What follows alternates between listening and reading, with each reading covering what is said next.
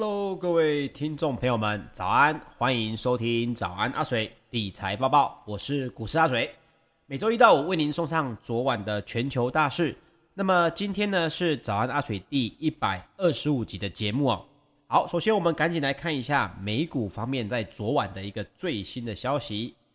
在这个最新公布的美国零售销售额意外的强劲。推升的公债殖利率以及美元的走势，也压抑了大型科技成长股以及出口股，使得标准普尔五百指数呢，在十六号是中场收低的情况。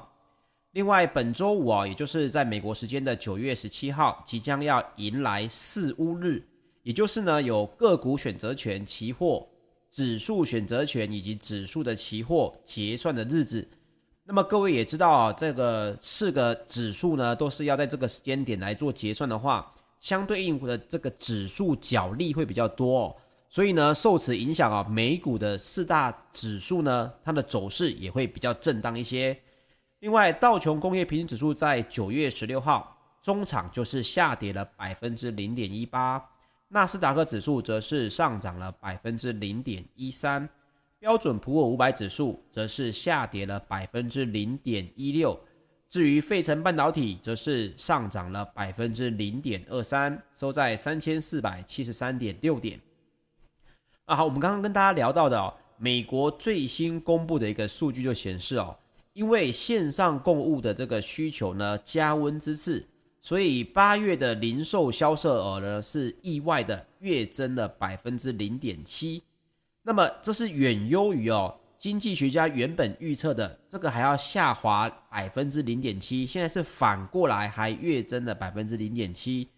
如果排除掉汽车，八月的零售销售额呢，更是跳增了百分之一点八哦，也优于市场预测的百分之零点二。所以美国的市场呢，原本担忧 Delta 的变种病毒肆虐，也冲击了消费者的信心。可能会削弱零售销售的表现，不过事实呢也证明并非如此哦。其中包括了亚马逊，也就闻讯上涨了百分之零点三六，带动了纳斯达克指数收高。另外，线上的市集呢，ETSY 也同步劲扬了百分之三点一，包括其他的包，呃，包括 Coach 啊，名牌包的母公司啊，这些也是逆势的上涨了百分之一点九三哦。那么公债殖利率呢，也是应声的走扬。那么路透社的报价就显示，纽约债市在十六号尾盘时，美国的十年期公债殖利率盘中是一度跳升到百分之一点三五一，几乎哦将本周稍早呢，因为通膨数据低于预期的这个失土哦，是全面的收回。那中场则是上涨了二点九个基点，来到百分之一点三三三。好，那么公债殖利率上涨呢，同时啊、也会带来一些比较负面的情况，这就会拖累了跟利率非常有紧密关系的大型科技成长股哦。所以包括了苹果、脸书以及 Google 的母公司 Alphabet 也分别下跌了百分之零点一六、百分之零点二三以及百分之零点五七。那么殖利率上升呢，带来了美元指数同步的上涨。根据市场观察的报道，追踪美元兑换六个主要货币的这个一篮子汇价的 ICE 美元指数，在十六号尾盘也跳涨了百分之零点三四，盘中哦最多来到了九十二点九六点，创下了八月二十七号以来的盘中新高。好，那么美元上涨，殖利率上涨呢，金价就会受到很大的影响。啊，金价受到殖利率以及美元双双走阳的影响呢，是重挫的情况。这个我们等会呢，在贵金属的部分再跟大家来分享。但是啊，同时采矿股也应声的下挫。世上最大、世界最大的上市铜矿商美国自由港麦克莫伦公司，特殊金属供应商呢，也都分别重挫了六个百分点到四个百分点不等。其他的金矿采开采公司呢，还有加拿大巴瑞克黄金公司，也都是下跌了百分之三到百分之四不等。所以这一点呢，对于金黄金的走势哦，在未来呢，可能还是会有比较大的影响。另外，美国的国会呢，来讨论提高债务限额的议题开始发烧。美国财政部长耶伦致电了美国的参议院少数党领袖麦康奈尔来寻求支持，但是遭到了拒绝。麦康奈尔的发言人就表示：“哦，民主党政府呢不计后果的税收和大肆的支出，他们必须自己提高债务的上限，而且他们有工具可以办到。”那么另外呢，今天在美国的这个股市呢也爆发出了一个丑闻。达拉斯联邦准备银行的总裁呢，卡普兰和波士顿联准银行总裁呢，罗森格伦，去年哦频繁的进出股市，也招来了非议。那么周四呢，联准会就发布了声明，主席鲍尔要下令全面的彻查官员其持有资产以及交易股票行为的道德规则。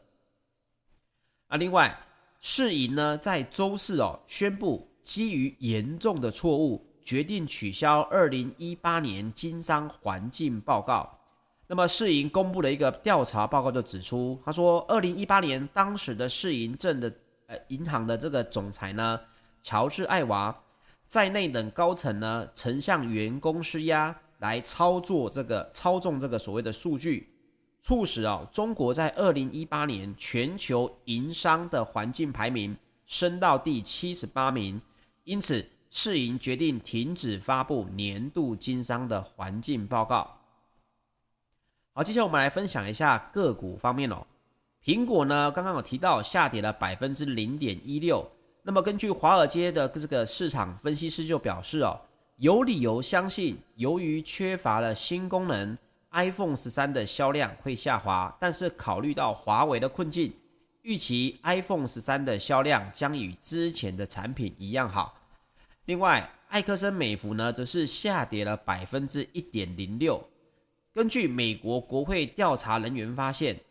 艾克森美孚呢，为了保护利润，传播虚假的资讯来误导公众，淡化了气候变迁的影响。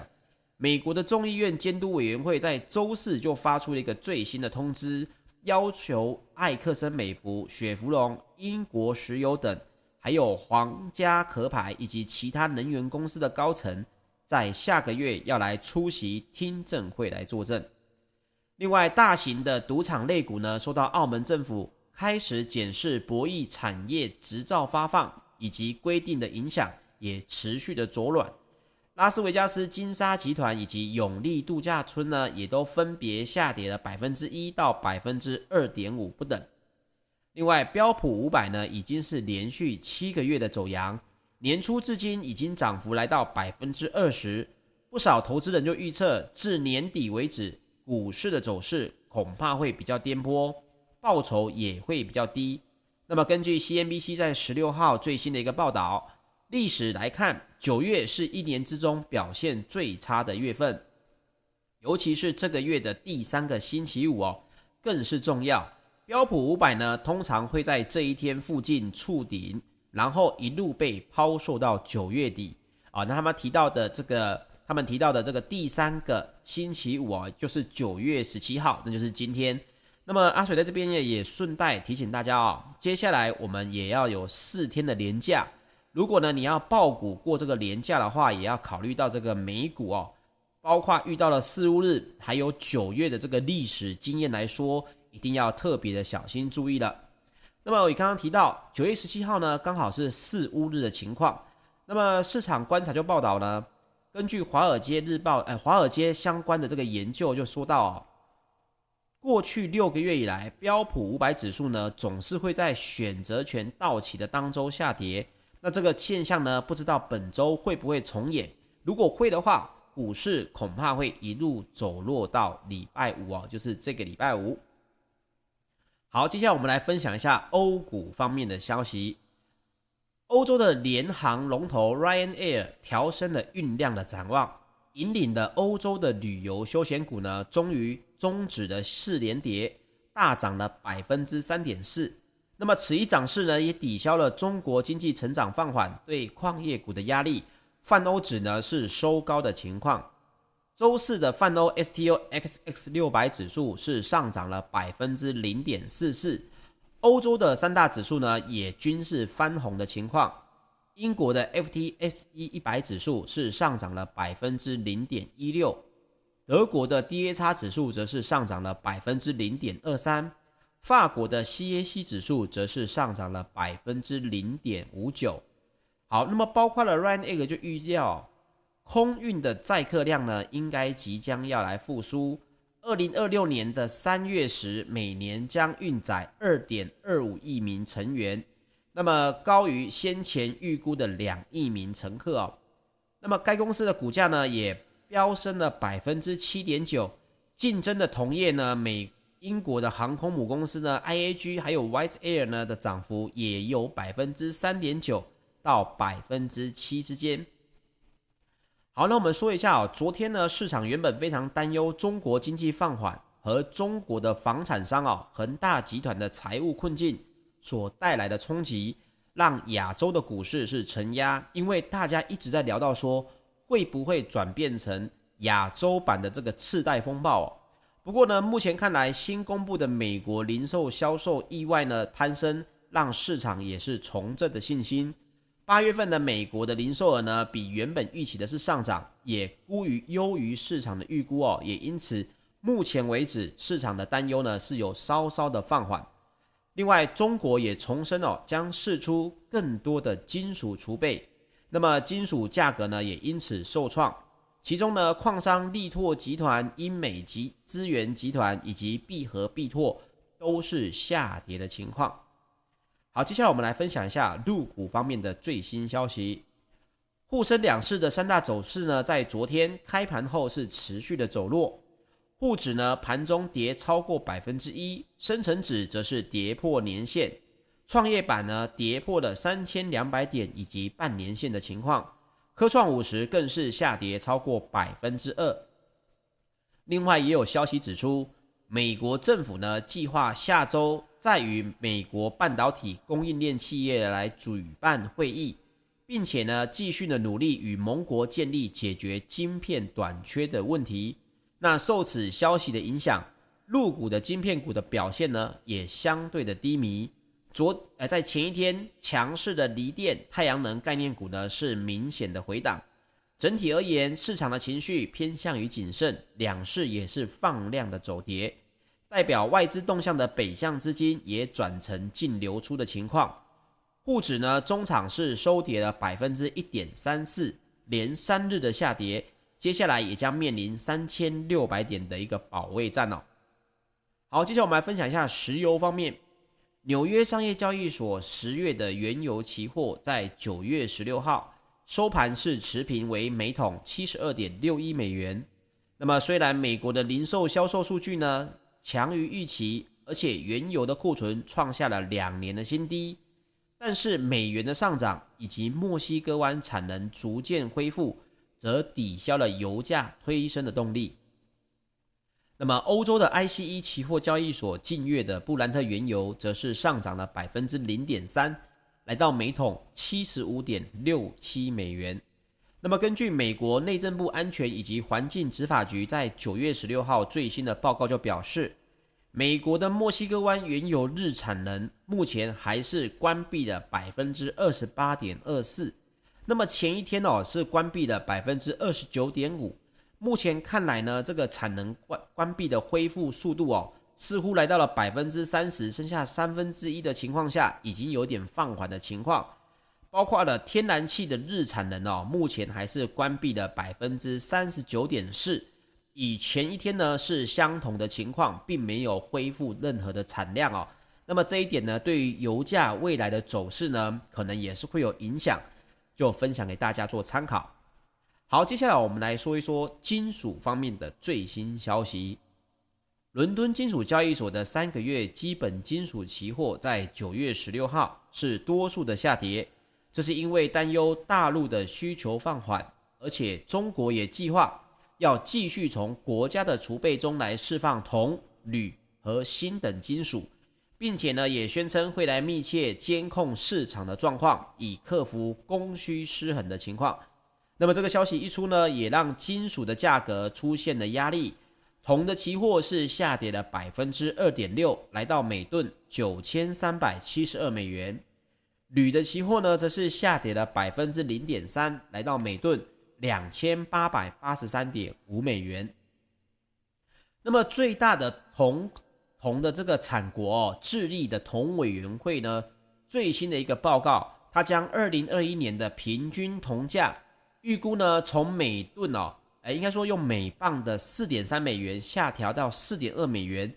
如果换算成这个每吨的价格的话呢，应该会落在每吨九千两百六十美元。这跟现在的价格九千三百七十二呢，大概还有一百一十美元的落差。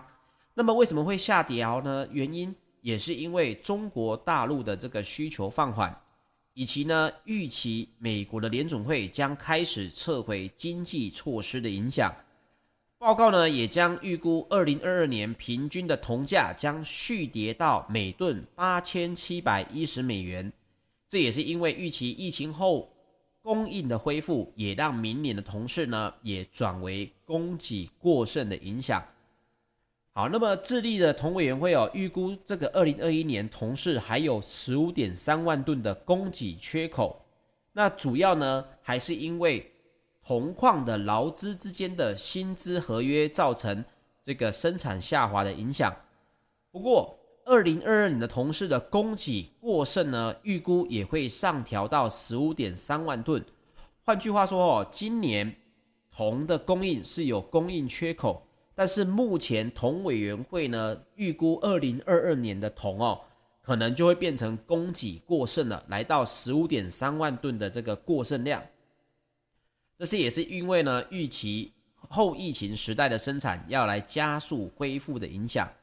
不过，当然也有投资人、专家呢有不同的看法，其中包括了穆迪投资者服务公司的资深副总裁啊马托斯就表示，他说铜价明年仍然渴望维持在高于历史平均水平之上，而且长期看来呢，由于结构性的供应短缺，铜价仍然会维持在高档，其中包括了政府与企业哦，接下来要减碳的这个努力呢，还是会带动铜的需求。尤其是部分地区铜的供应也会赶不上需求，这也包括了全球最大的铜产国智利，应该也是会有相同的情况。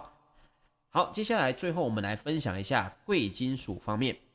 纽约商品交易所的这个十二月黄金期货在九月十六号收盘是下跌了百分之二点八，这对黄金来说非常的多哦。成为每盎司一千七百五十六点七美元，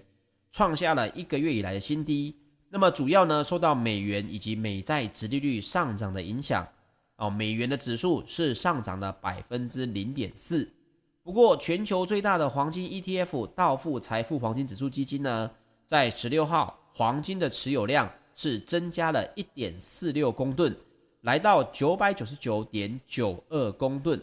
好，那么贵金属哦，其实最后呢，还是很容易受到利率以及美元的影响。如果到了年底呢，这个宣称包括了呃 QE 的 taper 的话，还是有可能会令黄金的价格的走势哦受到不少的压力。这点也分享给大家。好的，以上呢就是本集的节目内容，谢谢大家的收听。那接下来呢也是中秋的连假，阿水在这边也祝大家中秋节愉快。请记得帮我订阅 YouTube 频道，喜欢我们的节目，也请您留言支持，并且帮我们按赞分享喽。我们就在这个中秋连假之后的那一个礼拜三再见，大家拜拜。